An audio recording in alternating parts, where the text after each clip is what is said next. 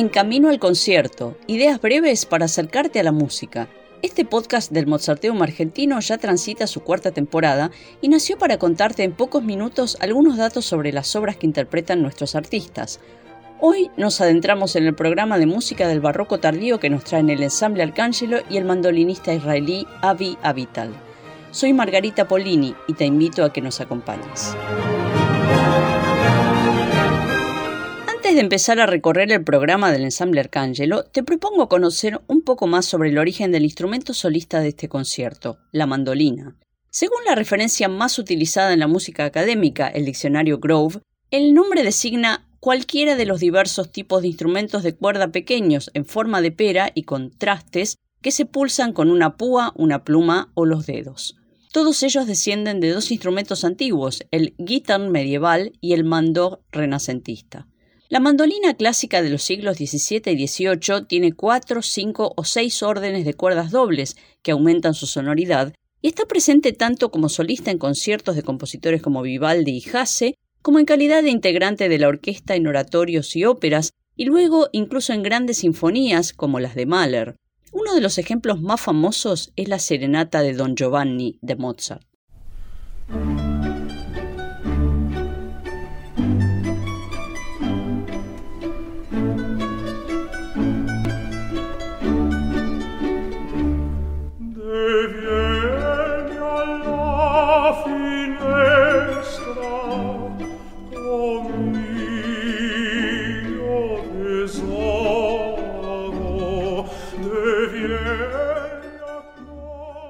Ahora sí, comenzamos a recorrer este programa, en el que Avi Avital interpretará una obra original para mandolina y un grupo de transcripciones de músicas muy famosas escritas para otros instrumentos.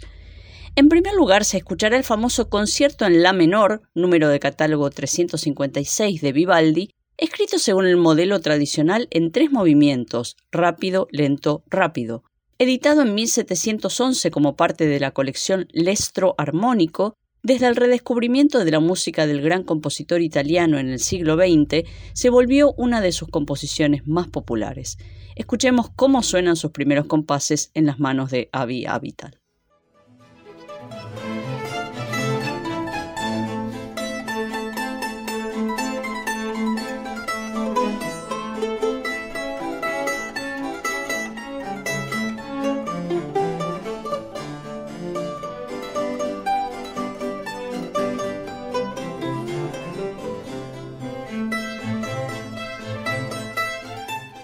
El programa continúa con otra obra de Vivaldi, la Sinfonía o Concierto para cuerdas en Re menor, número de catálogo 128, también diseñada según el esquema rápido, lento, rápido, al estilo de las oberturas de ópera que estaban de moda en ese momento.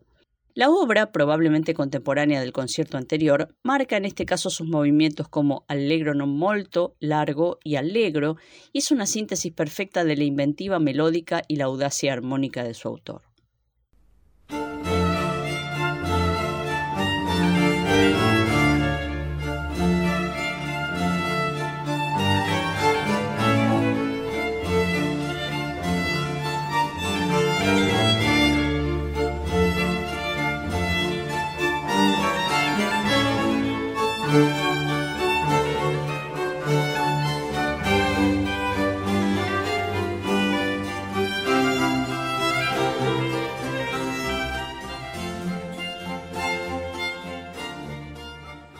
En el cierre de la primera parte, el solista regresará para interpretar una transcripción del más conocido de los conciertos para clave, cuerdas y continuo de Johann Sebastian Bach en re menor y muchos años más tarde ubicado en el catálogo de sus obras con el número 1052. Aunque esta versión para clave, casi con seguridad hecha para que Bach o su hijo Carl Philipp Emanuel la tocaran en el ciclo del Collegium Musicum de Leipzig, data de 1738, es muy probable que se trate de un arreglo de un concierto para violín de la época de Köthen, en la que escribió la mayoría de sus obras de este formato. El allegro inicial comienza con un gesto claramente vivaldiano, un unísono de las cuerdas junto al continuo y el instrumento solista.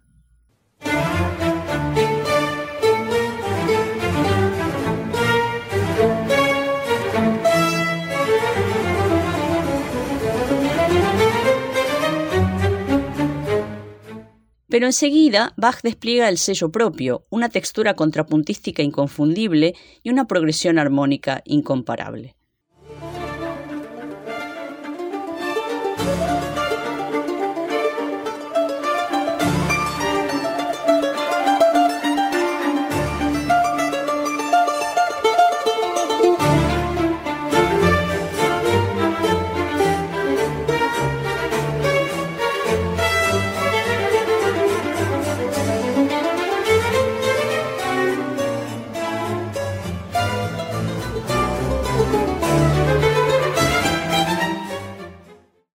El adagio también presenta un tema cantado al unísono, en este caso por las cuerdas graves, que se mantendrá a lo largo de todo este fragmento como un sostén para la expresión del instrumento solista.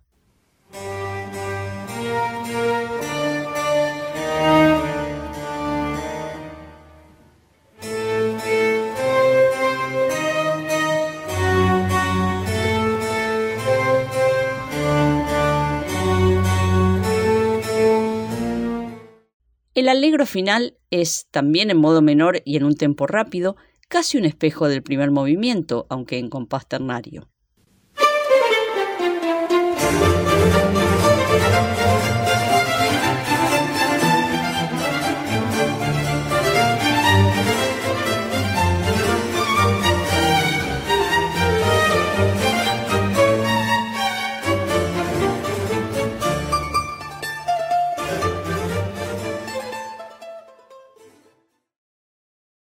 El concierto en Do mayor número de catálogo 425 de Vivaldi es la única obra original para mandolina de este programa.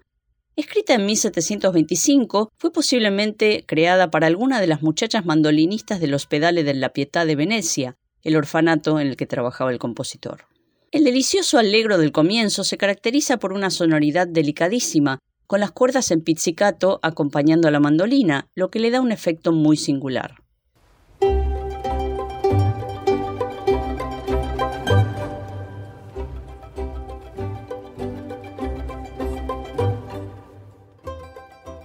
Este recurso, que garantiza que el sonido de la mandolina no se vea opacado por las cuerdas frotadas, se repite en el segundo movimiento, largo,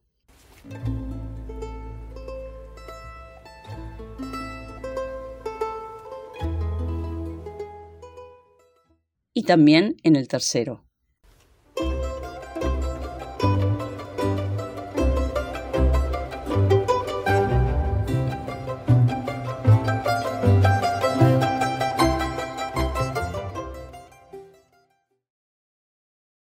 Marzo de 1721, Johann Sebastian Bach mandó al margrave Christian Ludwig de Brandenburgo un manuscrito cuya dedicatoria daba cuenta de un encuentro anterior, un par de años atrás, en el que el noble, según decía Bach, le había encargado algunas piezas. El resultado fue una de las colecciones instrumentales más perfectas y audaces escritas hasta el momento, los seis conciertos de Brandenburgo.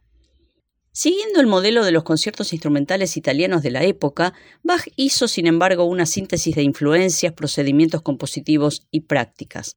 Cada uno de los seis conciertos propone una combinación instrumental distinta, pero el tercero, que integra este programa, comprende la más atípica de todas.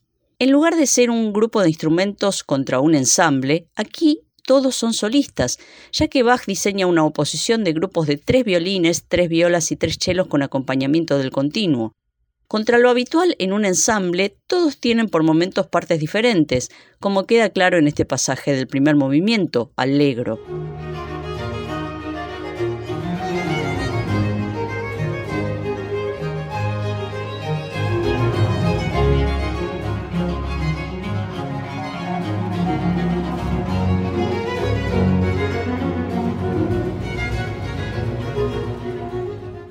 Después de una especie de misterioso espacio vacío donde vendría el adagio, Bach desata una carrera magistral de notas en ritmo de danza para el movimiento de cierre, en el que nuevamente esta textura de diez partes independientes transforma a un pequeño conjunto de cuerdas en una maquinaria arrolladora.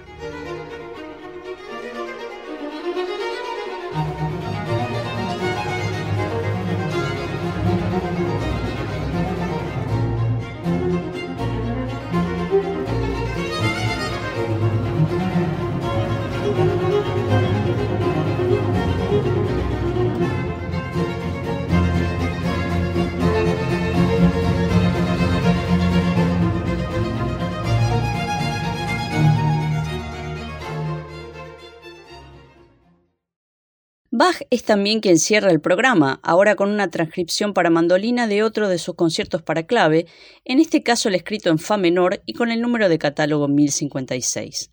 Como en el caso del anterior, aquí también se cree que el compositor, en el apuro de presentar material nuevo en su ciclo del Collegium Musicum, adaptó obras previamente escritas, en este caso un concierto para violín y uno para oboe, que a su vez había utilizado ya en cantatas. El segundo movimiento, una delicadísima combinación de la línea del solista con las cuerdas en pizzicato, tiene fama propia y probablemente lo hayas escuchado en películas o publicidades.